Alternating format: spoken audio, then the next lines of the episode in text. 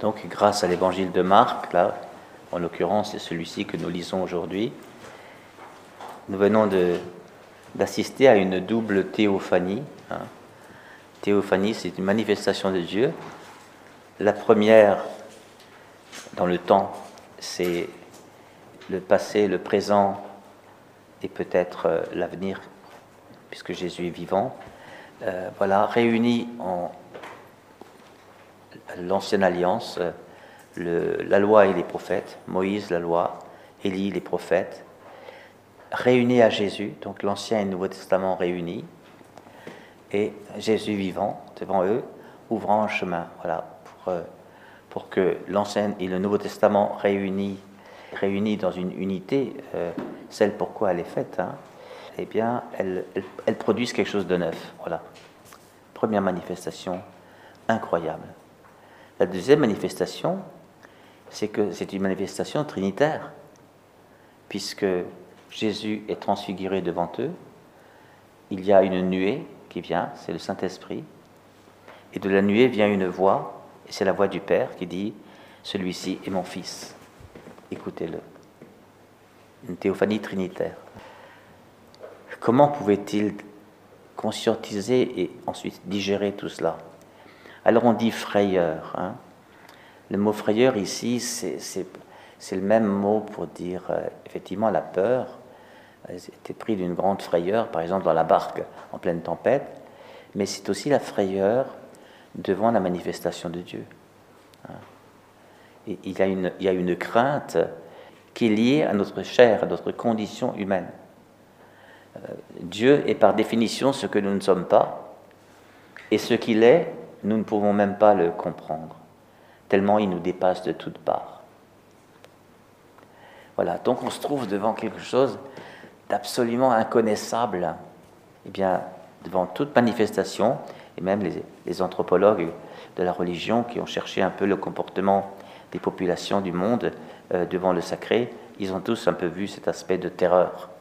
Euh, la terreur euh, qui, qui, est que ah, je ne connais pas ce qui m'arrive. Donc, qu'est-ce qui m'arrive? C'est quoi ça? Voyez?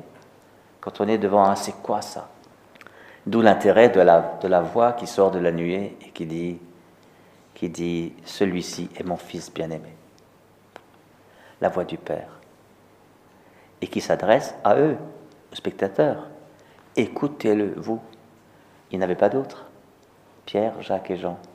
Donc une manifestation trinitaire rien que pour eux. C'est quand même pas mal, non De recevoir ça. Voilà, ce que je voudrais dire aujourd'hui, c'est cette transfiguration que Jésus a lui-même liée à, à, sa mort, puisqu'il dit N'en parlez pas avant que le Fils de l'homme, il est Fils de Dieu, certes, on vient de l'entendre, c'est mon Fils, mais c'est le Fils de l'homme, qu'il soit ressuscité d'entre les morts. Donc la transfiguration a quelque chose à voir avec la passion et la mort de Jésus. La transfiguration, c'est le signe prophétique donné par Jésus aux, disciples, à ses disciples, pour qu'avec cela, ils arrivent à traverser le scandale de la passion et de sa mort. C'est parce qu'il y a la vie qu'on ose s'aventurer dans la mort. C'est parce qu'il y a la foi en la résurrection qu'on peut entrer dans un mourir à soi-même pour une, pour une vie plus pleine, voyez Vous savez, toutes nos peurs de mourir, euh, euh, la, mort du vieil homme, comme dit Saint Paul, euh, le, vieil Adam, hein, le premier Adam, tout ça c'est des expressions pour dire l'homme simplement charnel. Eh bien c'est fou ce que l'homme simplement charnel, comme il gigote et il refuse de mourir. Hein. Il se défend, il se bat, il préfère éliminer celui qui va être, qui va être à l'origine de, de sa mort plutôt que de mourir. Hein. Eh bien, tout ça, Jésus nous enseigne que c'est peut-être parce qu'il y a un manque de foi dans la résurrection. Je ne veux pas mourir parce qu'après, il n'y aura plus rien. Et si je disparaissais? Voyez, Jésus veut leur donner, il, leur donne la, la, foi en la résurrection euh, avant de mourir lui-même. Le foi, la résurrection, c'est l'apparition de Moïse,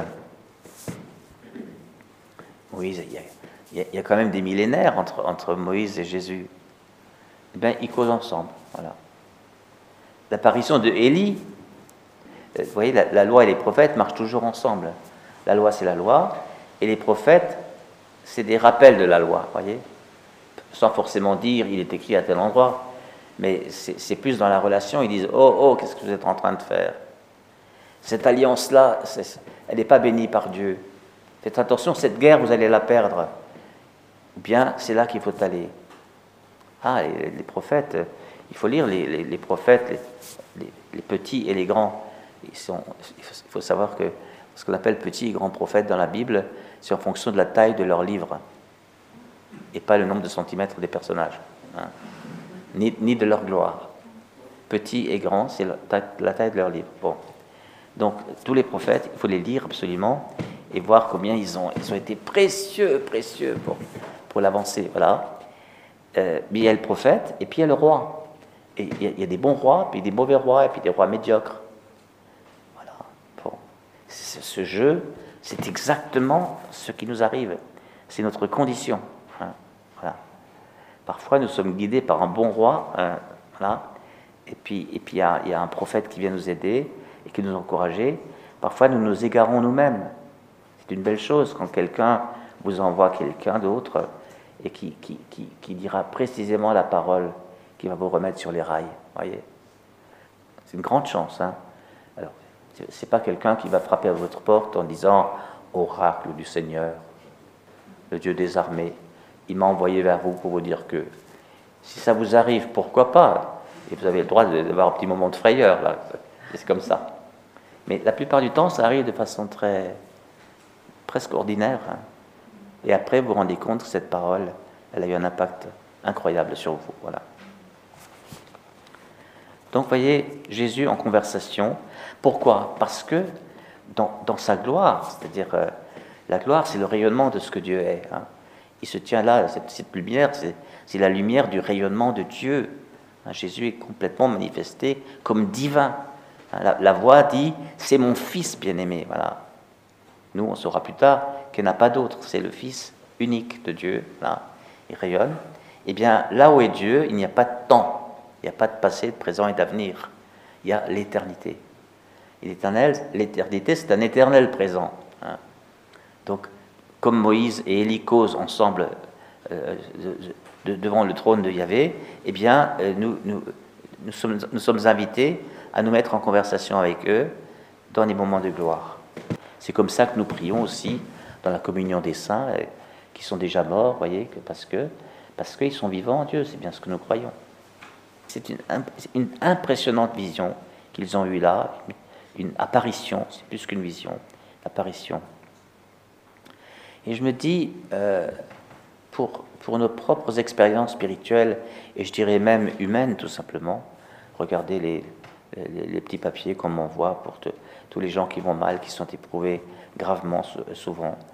Eh bien, euh, comment est-ce qu'on peut traverser ça si on n'a pas des, flashs de lumière qui nous disent euh, où se tient Jésus et où il attend que nous nous tenions avec lui hein, voilà. Dans, l'épître aux Colossiens, Saint Paul nous, invite beaucoup à, porter le regard vers le haut. Voyez et à ne pas laisser notre horizon s'obscurcir à cause de la somme des difficultés et des problèmes que nous rencontrons. C'est très instructif parce que regardez comment nous sommes. Hein. Nous sommes obnubilés par nos problèmes. Et, nous les badigeonnons partout. Il que, faut que tout le monde sache qu'on a des problèmes. Et quand on se rencontre, on parle des problèmes. On ne parle pas de la solution. Et la solution, elle est dans notre foi. Oui, il y a les problèmes. Vous voyez, le, chrétien n'est pas un espèce de spirituel spiritueux et qui, est au-dessus de la chair et qui, n'atteint pas rien. Ça, laissez ça à d'autres, mais c'est pas le christianisme. Le christianisme, c'est Dieu en pleine chair, d'accord? Donc cette chair fait mal. Cette chair, cette chair s'entrechoque avec la chair des autres. Cette chair, elle n'est pas facile à vivre. Bon, ok. Et Dieu s'est fait chair en Jésus-Christ. Quand est-ce que cette bonne nouvelle nous rentrera aussi dans le cerveau et que nous pensions en intégrant cela. Oui, mais Dieu s'est incarné. Oui, mais Jésus a porté cette chair et toutes les souffrances de cette chair. Il a porté sur la croix. Oui, mais la croix l'a vaincu, c'est vrai. Oui, mais il est ressuscité. Comme il l'avait promis. Le troisième jour, je ressusciterai. Donc la résurrection de Jésus, ce n'est pas, un accident, ou bien ce n'est pas non plus un, cadeau que son père lui a, donné une fois qu'il était mort, en disant bah, Écoute, tu as, vraiment été super, tu m'as obéi jusqu'au bout. Bon, maintenant que tu es mort, je te ressuscite. où est le message là-dedans? Il n'y a pas de message. C'est plat, ça. Le Père a emmené Jésus pour vivre dans une vie d'homme et mourir dans une vie d'homme. J'ai oublié naître. Pour naître dans une vie d'homme, vivre une vie d'homme et mourir dans une vie d'homme, et même mourir de mort violente, de, mort, de mort criminelle, eh bien, pour vaincre tout ça. Voilà. Voilà, la, bonne nouvelle. Et nous, nous sommes témoins de ça. Nous sommes faits témoins de ça, dans la force de quoi? De l'Esprit. Sans l'Esprit Saint, nous ne pouvons pas croire à ça. Donc vous voyez, c'est donc tellement important que nous puissions avoir une expérience, une expérience de la, de la transfiguration. Parce que, parce que le jour du baptême dans l'Esprit, c'est un de ces jours de transfiguration. Il y a de loin pas que ça. À chaque fois que, que quelqu'un, quelque part, dit, dit un oui complet à Dieu, il se passe une transfiguration de la chair qui, qui quitte un peu plus son visage seulement humain pour entrer de plus en plus dans son visage aussi divin. Hein. Voyez, le visage qui ressemble à Dieu. Sommes faits à l'image de Dieu et selon sa ressemblance. Regardez Pierre, qui, qui, dit dans la, dans la, deuxième épître, euh, qui était facultative euh, avec, euh, en, première lecture de tout à l'heure, ce n'est pas en ayant recours à des récits imaginaires, sophistiqués, que nous avons fait connaître la puissance et la venue de notre Seigneur, la puissance et la venue, hein. mais c'est pour avoir été les témoins oculaires de sa grandeur. Pierre a vu cette scène. Regardez ce qu'il dit. Car il a reçu de Dieu le Père l'honneur, la gloire, etc. Il répète la phrase, voilà. Et cette voix venant du ciel, nous l'avons nous-mêmes entendue, donc il a vu la théophanie, il a entendu la théophanie quand nous étions avec lui sur la montagne sainte, la montagne de Moïse, la montagne d'Élie et la montagne de la transfiguration, qu'on appelle le mont Tabor éventuellement, eh bien, c'est comme pour signifier qu'il n'y a qu'une seule montagne. Euh, il y, a une montagne qui réunit, qui réunit toutes les montagnes hein, pour dire il s'agit du même Dieu et de la révélation du même Dieu. Et ainsi se confirme pour nous la parole prophétique. Euh, c'est, demain, demain est un jour prophétique, au sens où il y a d'une part un bienfait immédiat qui se passe, puisque quand on est irrigué par la vie même de Dieu, par, quand nos cellules sont complètement euh, frémissantes de l'éternité de Dieu, forcément il nous arrive quelque chose.